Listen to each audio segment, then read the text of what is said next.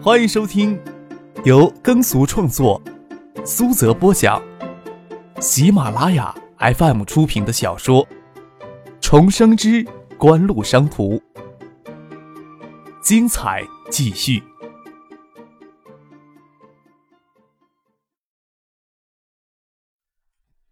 第六百二十七集。这些年来，官场上的升迁调任都形成了固有的规律。即使有深厚的人脉关系，也不一定说能够出人头地。当然了，没有人脉关系，唐学谦能在五十岁之前走到常委副省的位置，可以说是已经极致了。政治资源是有限的，即使叶家、顾家利用全部的人脉资源，也只能培养一两个核心人物出来。唐学谦能不能分享叶家、顾家的政治资源再上一层？除了锦湖与叶家、顾家盟友的关系之外，还需要唐学谦自己获得他们的肯定才行。张克又说道：“唐伯伯这两个月来在北京棋艺应该提高了不少吧？夜里叶哥还有人要见我，反正无聊，等会儿找个地方陪唐伯伯你下两盘棋吧。”唐学谦笑着摇了摇头，说道：“你当真以为现在还能在戏班上欺负你唐伯伯不成了？那要下过才知道呢。”张克腼腆一笑，他与唐学谦说话总是随意的，边用餐边聊天。餐厅里的人始终也不多，他们四个人占了角落临窗的小方桌，周围都空落落的，在这里。即使有人进来用餐，也不会选择跟其他不相关的客人挨着坐，好像都在说不能让旁人听到的秘密一样。叶剑兵赶到时间点要离开，就结束了用餐，也是空闲着，就送叶剑兵到校门口。司机开车到校门口来接他，走到校门口，就看到黄昏时分，在校门口遇到那辆金色的凯迪拉克车停在那儿。红杏的严文介与一个中年人站在车旁说话。原来那凯迪拉克是严文介在北京的车子。严文介看到张克陪着唐学谦、叶剑兵走到校门口，他往这边看了两眼，跟那个中年人说了两句话，掉头就钻进了车里。中年男子四十岁左右，身材不算高大，一米七左右，皮肤黝黑，有些微胖。长相还算精神，他看到严文杰乘坐的那辆金色凯迪拉克离开，转过头来打量了张克他们这边一会儿，才迟疑的走了过来。纪委运行局的副局长刘文涛。唐学谦低声的介绍道：“中央党校同期给部委的司局级干部开设学习班，他在校内的宿舍就挨着我住，他家在北京，平时不大见到他的人。”可能是喝了酒的缘故，刘文涛国字形的脸上泛出酱红色，走到近处都能闻到他酒里哈出的酒气。唐书记也在这里送客人呢。刘文涛手捧在身前，打着哈哈的跟唐学谦打招呼，打量的张克一见兵，在等唐学谦帮他介绍。刘局长刚才也是在送客人。唐学谦脸上堆着习惯性的笑容，装作没有理会到他的意思。喝了不少酒呀，真是北方北方人好酒量呀。也不与他介绍，只是与叶剑兵握握手，看着他坐进车里，送他离开。在部委里呀，毕竟呀不比地方。唐书记在海州独领风骚，喝不喝酒都能随性尽兴。我们在部委里打牌呀。有些酒呀，却容不得不喝呢。刘文涛也没有告辞离开的意思，车企在部委里混的苦楚来。你说呀，部委里的司局长与省厅里的处局长以及市局里的处长们地位上呀，到底有多少差别呀？说实话呀，都没有一个乡镇党委书记自在呢。张克在一旁听了，淡淡一笑。这个刘文涛倒是热衷于权势的人。而且渴望的是大权独揽的权势。拿他的话来说，部委里的司局长要给一群部长、副部长压着出不了头；省厅里的处局长给一群厅长、副厅长压着出不了头，总是给夹在中间层。到底的确没有太大区别。乡镇的党委书记在自己的一亩三分地里的确可以作威作福的。张克只是好奇刘文涛与严文界是什么关系，似乎以严文界的地位与严文界此时名下积累的财富与个人声望，部委里普普通通的司局长副职都还能劳驾他亲自接送呢。张克要陪唐学谦回宿舍里下两盘棋，刘文涛与唐学谦宿舍就挨着，也很难说将他撇到一边只是刘文涛家在北京，喝了酒不找地方逍遥快活，似乎也没有必要不回家住到党校宿舍里来呀。裤兜里的手机震动了一下，张克掏出手机，看到叶剑兵给他发的一条短信息。叶剑兵在短信息里告诉他，刘文涛的背景不算复杂。他父亲刘全义曾担任过国务院经济工作领导小组办公室的副主任。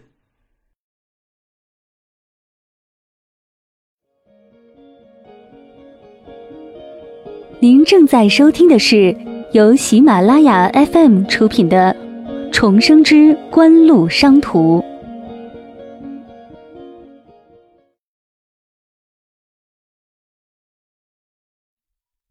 张可将手机放回裤袋里，中央部委里的人脉网络他了解的不太深，需要叶剑兵的提醒。唐学谦在这方面的消息更为闭塞，他是完全从地方干出实际升上来的官员，好些水底都摸不清楚，也进不了特有的圈子里去，自然也不会有人贴心的告诉他内情。刘文涛看张可拿出手机来看一眼，又放回裤兜里，笑着问。怎么了？看时间急着赶回去呢，夜里不陪唐书记下了盘棋再走呀？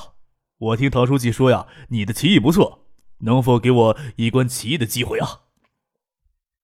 虽说锦湖五月推出中文录入技术，推出全中文支持的手机，但是国内的短信业务还没有正式的发展起来，广为人知。刘文涛也不晓得张克是在看短信息。张克淡淡的笑了笑，也不说破。心想，唐学谦对刘文涛的态度有些淡漠，就算与刘文涛有过交谈，也不会说下棋之类的琐碎事儿。看了唐学谦一眼，他的神色也证实了自己的猜测。那刘文涛一定是想从其他渠道知道了一些自己的事情。或许严文杰调查过自己，但是他或许将什么事情都事无巨细的说给刘文涛听吗？即使是他这么做，又有什么必要呢？刘文涛偏偏还要装出一副不认识自己，等着唐学谦给他介绍的样子。党校给中高级官员安排的住处都相当的不错。唐学谦的是一室一厅，室是卧室，厅很小，只能算书房或者学习间，很精致，有独立的卫生间。刘文涛死皮赖脸的跟着过来了。唐学谦与张克就没有什么心思下棋了。再说他们下棋也是为了谈些事情。张克见刘文涛有些纠缠不休的势头，草草下过一盘棋，便告辞离开。唐学谦让许玉平跟张克一起离开，他拽住刘文涛说道：“刘局长呀，你也是好棋，正好陪我下两盘。”他也觉得刘文涛今天的热情有些过头了。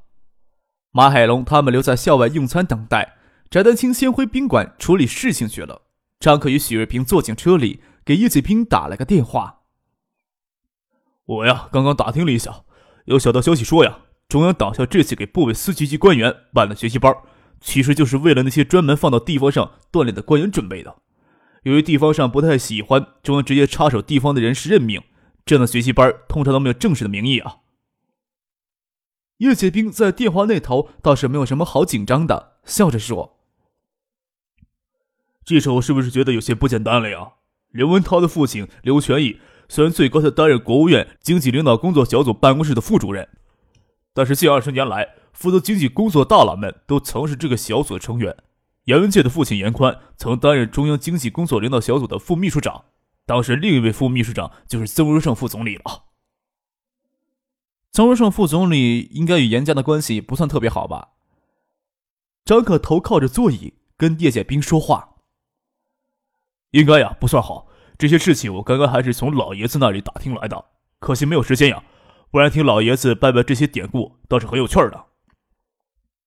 叶剑兵在电话那头说道：“不管怎么说的，严宽退得早，无缘高位，但是人脉关系不一定比老曾差。只是很可惜，严文界决心在商界发展，严家没有特别出色的人能继承严宽的政治资源。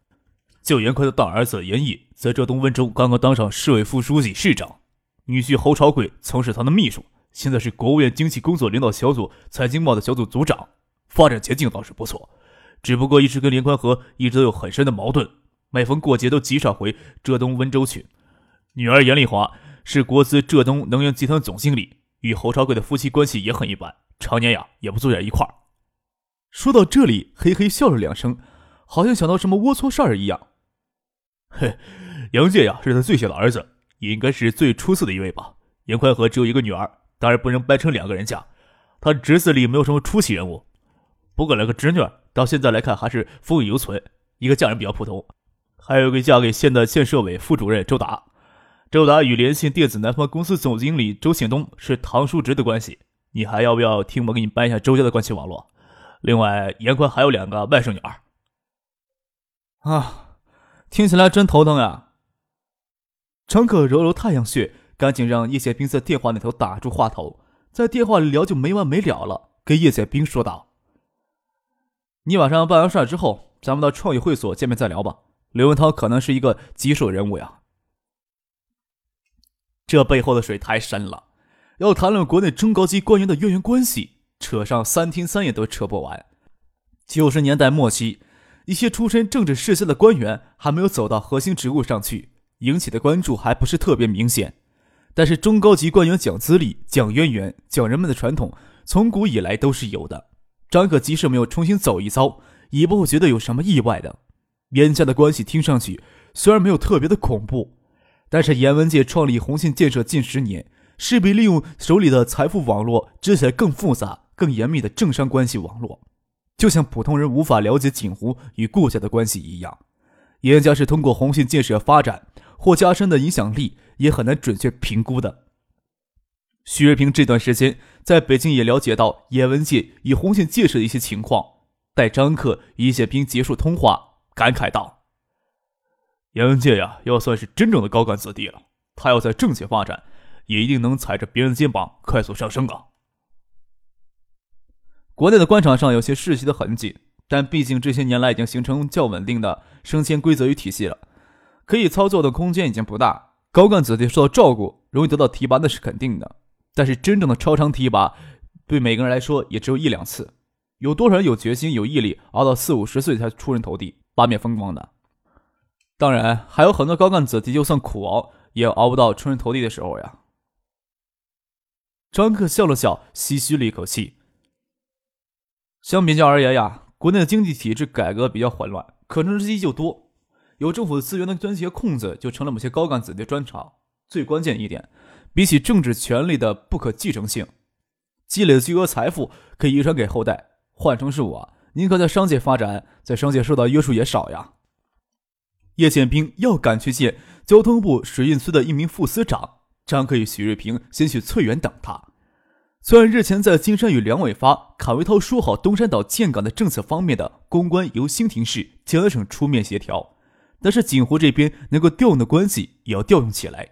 等到唐学业正式担任江南省省委常务副省长之后，这些关系一并推到他的头上，也可以为他接手开展工作降低难度。